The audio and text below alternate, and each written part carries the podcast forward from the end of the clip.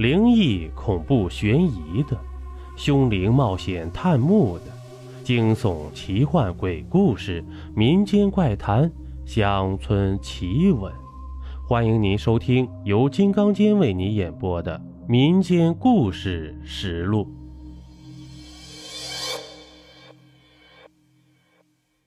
欢迎您继续收听《绝世鬼王》第四章。村里来了一个道士，鬼娃的出处。事情并没有因为鬼娃的离开而结束。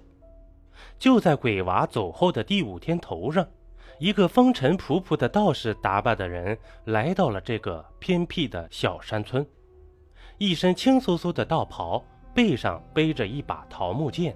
头上扎了一个抓阄，脚上蹬了一双千层底儿的布鞋，打着白色的绑腿，面容清瘦，三角眼，斗鸡眉，蜡黄的脸上长着几缕不长的山羊胡子。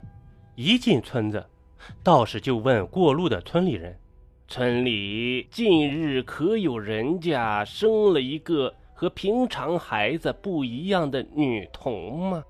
村里人一听啊。说：“呃，你你怎么知道？”于是就把王全义家的关于鬼娃的一切事情都对道士讲了一遍。说呀，你可不知道那个小鬼有多厉害，害死好多个人了。道士一听，立时喜形于色。你们放心，我就是那鬼娃的克星。今儿个我前来。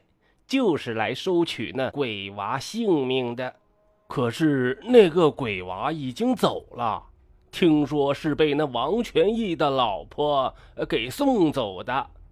村民不无惋惜地说：“你要是早点来，是不是也不会有那么多人死在鬼娃的手里呀？”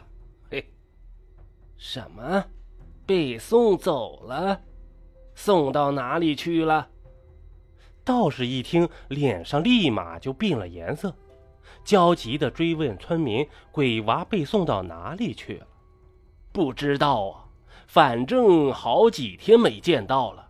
至于送到哪里，这个你得去问问鬼娃那个妈妈去。听说是他送走的。”村民热情地前边带路：“走，我送你去王全义他们家。”你自己去问问他们吧。就这样，村民把道士带到了王全义家的院子前。那，这个就是他们家，你自己进去问吧。我还有事，我先走了。村民转身忙自己的去了。道士走进这个低矮的土坯搭成的房子里，王全义两口子正在吃饭呢。无量天尊。道士冲着王全义两口子打了一个击手，王全义两口子猛然看见进屋一个道士，慌忙起身搬凳子让道士坐了下来。村子地处偏僻，平常一个陌生人都很少来，何况来的是一个道士。王全义两口子看着道士坐下来，唯唯诺诺不安地站立在一旁。请问施主。家中可有一个出生不久的女娃娃呀？一听是冲着鬼娃来的，红梅这心里呀不由自主的紧张了起来。回头看看站在一旁的丈夫，一时不知道该怎么回答是好。看着犹犹豫豫的夫妻俩，道士摸着那几缕山羊胡子：“你们可能不知道。”这个孩童是千年尸身孕育出来的一个鬼，聪明绝顶，毒辣异常啊！如果不把他抓住的话，很快他就会吸食人血长大。到那个时候，就没有人能够降服得了他了。那天下的苍生可就要……遭受涂炭了。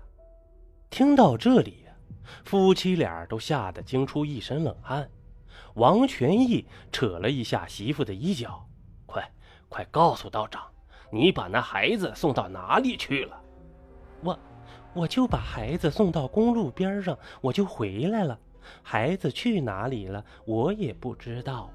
反正我告诉他走得远远的，离开这里。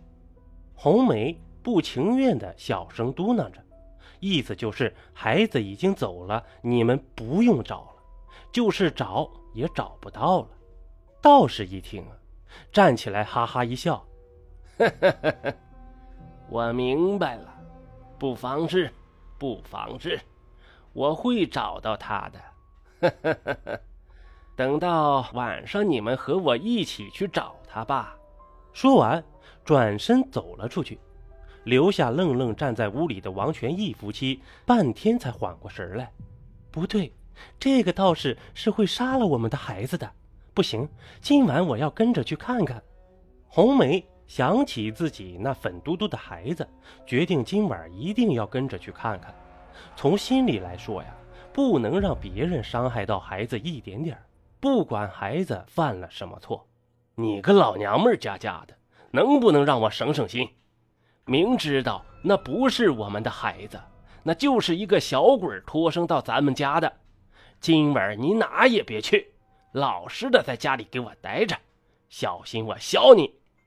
王全义对着红梅一顿吼，倒背着手出去了。一晃，太阳落山了，村里。传播的任何消息都是迅速的。一听说晚上道士要带着大家去捉捕鬼娃，那些好信的村民呢，早早的就聚集在了村长家的院子里。眼看着夜幕降临，天彻底的黑了下来，道士带领着村民一伙人，拿着铁锹、叉子，浩浩荡荡的就直奔公路对面的荒草甸子而去了。到了草甸子边上。道士从怀里拿出一个圆圆的罗盘，拿在手里，看着罗盘那不停抖动的指针，奔着一个方向就追了下去。众人随着道士七拐八拐的追出去，大概有一个时辰，在一片荒草萋萋的土包面前，道士停住了脚步，看着手里的罗盘，指针定定的指在了这里不动了。道士打着手电四处转悠了转悠，嗯。就是这里了，道士指着脚下的土包，给我挖。那个害死你们亲人的鬼娃就在这个土包的下面。几个村民一听，抡起膀子，照着地面就开始使劲的挖了下去。不一会儿，地面就被大家挖出了一个大坑。当啷一声，一个村民的铁锹就碰到了东西了，发出当啷一声响。